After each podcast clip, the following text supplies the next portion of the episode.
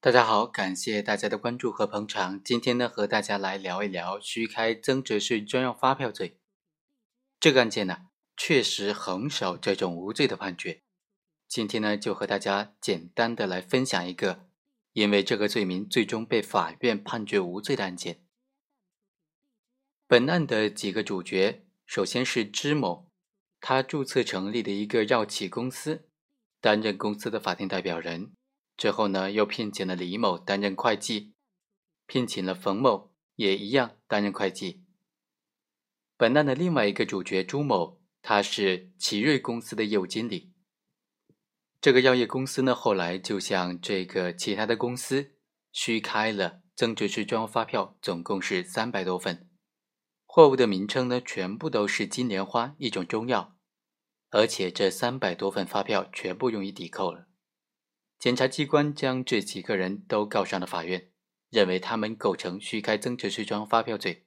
最终，法院审理认为，虚开增值税专用发票罪当中，虚开指的是三种情况：首先，没有货物购销或者没有提供或接受应税的劳务而为他人、为自己、让他人为自己介绍他人开具的；第二，有货物销售或者提供劳务或者接受了应税的劳务。但是为他人为自己，让他人为自己介绍他人来开具数量或者金额不实的发票。第三，进行了实际经营活动，但是他人为自己虚开。这三种就是典型的虚开增值税专用发票罪的行为类型了。法院认为，是否虚开关键在于看有没有真实的经济往来，有没有真实的交易。以及开具的增值税专用发票的数量和金额是否与实际交易活动相符合？在这个案件当中，公诉机关指控支某在和这个企业在没有实际经营、实际交易的情况之下，就虚开了增值税专用发票。而辩方认为呢，双方是存在真实业务往来的，不存在虚开的情况。本案的争议焦点也就是这两个企业之间。究竟有没有真实的交易往来呢？法院最终认为啊，本案当中关键的证人朱某某已经是在公安机关侦查的时候死亡了。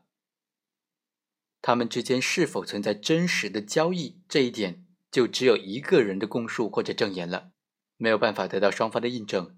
而且证人证言、进库的验收单、入库单等等，都表明双方是可能存在真实交易的。所以啊，最终法院认为，本案当中公诉机关指控这个犯罪嫌疑人犯虚开增值税专用发票罪的证据不能够形成完整的证据链条，判决被告人无罪。好，以上就是本期的全部内容，我们下期再会。